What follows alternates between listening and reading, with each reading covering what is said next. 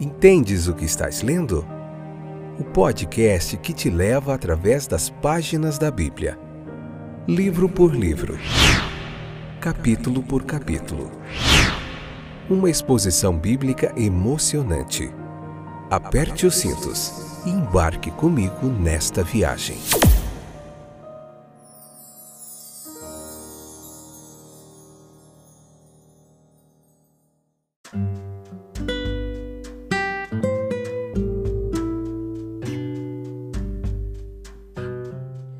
Olá, sou o Fábio e esse é mais um episódio do nosso podcast Entendes o que estás lendo? Um tempo de reflexão bíblica, de compreensão, entendimento. Te convido a você, meu amigo, minha amiga, que tem nos acompanhado, tem compartilhado, tem participado do nosso podcast, a ler o capítulo 45 de Gênesis, depois ouvir a explanação bíblica Hoje, episódio número 67. Vem comigo então. Veremos no episódio de hoje que José não aguentava mais e, sem poder conter-se, ele se revela aos seus irmãos. O capítulo 45 de Gênesis tem mais emoção que os dramas de Hollywood, que os clássicos do cinema ou dos streamers que, que transmitem filmes, séries, para ser mais atual. Não sai daí, fica conosco até o final do nosso podcast. Entendes o que estás lendo. Hoje nós veremos trevas sendo transformadas em luz.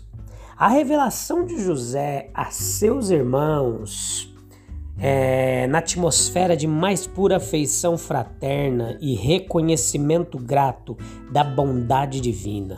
Ninguém precisa ter vergonha das lágrimas. No início, Aqueles homens, os irmãos de José, tinham um grande pecado em suas consciências e ficavam preocupados apenas com a presença de seu irmão ferido. Mas logo a livre e plena manifestação do amor de José transforma todos os seus medos em alegria. José chorou de alegria quando voltaram para ele. E daí em diante eles eram realmente seus irmãos.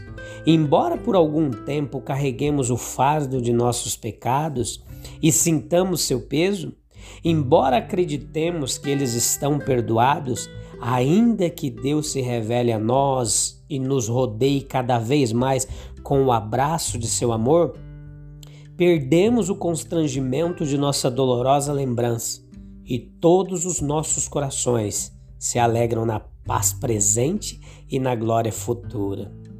Então José ele faz o grande anúncio, né? Não um estranho, mas um irmão agora. Mesmo assim, eles demoraram a receber conforto através dessa revelação. O fato ele foi além de todas as expectativas. A suspeita do governante desconhecido se ligar ao irmão recém-encontrado, a lembrança de sua própria crueldade anterior, a dúvida de que de fato o passado foi perdoado combinou-se para torná-los perturbados em sua presença. Parecido com isso, é a lentidão com que a grande revelação do Evangelho é recebida, né? a nossa adoção como filhos, a fim de redimir os que estavam sob a lei, para que recebêssemos a adoção de filhos, como diz Gálatas 4:5. Por meio de nossa fraternidade com Cristo, membros de Cristo e, portanto, filhos de Deus. Não a doutrina, pois estamos familiarizados com seus termos, mas a recepção prática dela. O evangelho pregado é boa vontade para com os homens. O fundamento sobre o qual ele repousa é a obra pelo qual o Filho eterno se tornou nosso irmão e representante. O meio de apropriação, a crença de que Deus realmente fez isso por nós. No entanto, mesmo para aqueles que anseiam por paz e salvação, a mensagem muitas vezes parece não trazer nenhum conforto real. A verdade da doutrina é admitida, mas Jesus não é reconhecido como um Salvador pessoal e presente. Há uma sensação de que algo não declarado ficou para trás, que existe algum ser inexplicável alguma condição a ser cumprida, alguma parte do trabalho a ser feito, antes que seja seguro confiar. Então, conscientes do pecado, eles não recebem totalmente a oferta feita a eles tal como são. O Evangelho proclama um fato: Cristo foi crucificado por nós. O cumprimento de Isaías 53, 5, sua mensagem principal, não é de algo para seguir nossa fé, mas daquilo em que nossa fé se baseia. O fundamento da vida espiritual não é nossa crença, mas a obra de Cristo. A oferta de Deus deve ser recebida pela fé, isto é, deve ser aceita como é feita, não outra coisa colocada em seu lugar. Então a mensagem de Deus é: confie em Cristo. Fazer isso é exercer a fé. Né? Mas a resposta frequentemente é: primeiro preciso ter fé. E como é como se quando o nosso Senhor ordenou que o impotente se levantasse, ele tivesse resp respondido primeiro: Devo primeiro sentir que tenho poder. A fé não depende de conhecimento exato.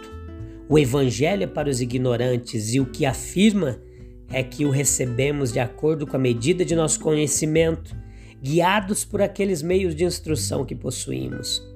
Então, Vemos no versículo 5 a providência de Deus desse capítulo 45. Leia ele com calma, coração aberto em oração, em silêncio, para você entender do que, que nós estamos falando.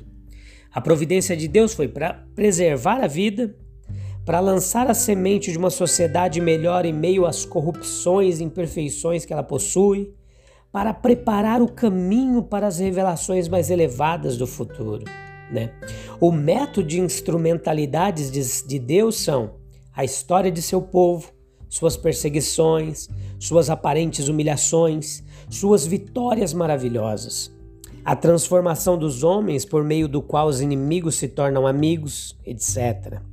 As biografias de ilustres servos de Deus ilustram sua graça em conceder aptidão para o trabalho designado. Então, os mistérios de Deus olhados de um ponto de vista superior se tornam revelações. Né? Espere pelo Senhor. O estreito círculo de uma história familiar, levado à esfera superior dos propósitos divinos concernentes às nações e à própria humanidade. Vemos aqui princípios espirituais em oposição aos objetivos meramente terrestres egoístas de indivíduos ou comunidades. Vemos ainda neste capítulo a graça de Deus para com seu povo. Né? E agora aqui nós não estamos lidando mais com a história pessoal de José, mas trazidos para a esfera mais ampla dos filhos de Israel. Já pode ser dito que o período egípcio na história dos filhos de Israel começou. Faraó entra em cena juntamente a seus servos, toda a riqueza do Egito é colocada sob o comando de Israel os homens que haviam sido transgressores contra José são agora os mediadores da grande mudança na condição e nas perspectivas da raça israelita. Depois do capítulo 45, do versículo 25 ao 28, nós vemos que a incredulidade de Jacó foi vencida. Seu espírito reviveu com a notícia de que seu filho José estava vivo. Foi como ressuscitar alguém que tanto tempo, há tanto tempo havia sido dado como morto, né? Então aqui nós vemos que a nossa certeza das bênçãos que Deus preparou para nós depende em grande parte de nossa confiança e esperança. A separação da velha para a nova vida envolve uma luta consigo mesmo, com as circunstâncias e até com os semelhantes muitas vezes. O futuro deve ser conquistado, devemos acreditar que o melhor lugar está preparado para nós e que a vontade de Deus é boa. E assim nós ganhamos vitória sobre os medos, dúvidas e dificuldades quando simplesmente olhando, olhamos os fatos que Deus os deu antes de nós, ambos em Sua palavra e em Sua providência. As coisas boas, as bênçãos claramente enviadas por Deus como garantia do futuro não enganam. A verdadeira fé é aquela que aceita o convite da graça divina, agindo sobre ele, tanto pela decisão da vontade como pela devoção da vida. A recompensa preparada para a verdadeira obediência é muito maior do que podemos antecipar. Ver José era a expectativa do, do patriarca Jacó. O propósito de Deus era muito maior para ele. Né? José e Jacó eles se encontraram na abundância do Egito. É o suficiente. Seguimos a voz do nosso Deus. Não entrou em nosso coração conceber o que está diante de nós. É muito maior do que nós podemos imaginar. Que legal, que belo capítulo, né? Esse capítulo 45 de Gênesis. Episódio de número 67. Eu te espero no próximo episódio. Nós ainda temos muitas lições legais para aprendermos da palavra de Deus, do livro de Gênesis, da história de José, até o capítulo 50 de Gênesis. Nós vamos ficar com José até o finalzinho. Tem muita coisa legal. Eu te espero. Temos um encontro marcado no próximo episódio, capítulo 46. Um abraço, até breve. Tchau, tchau.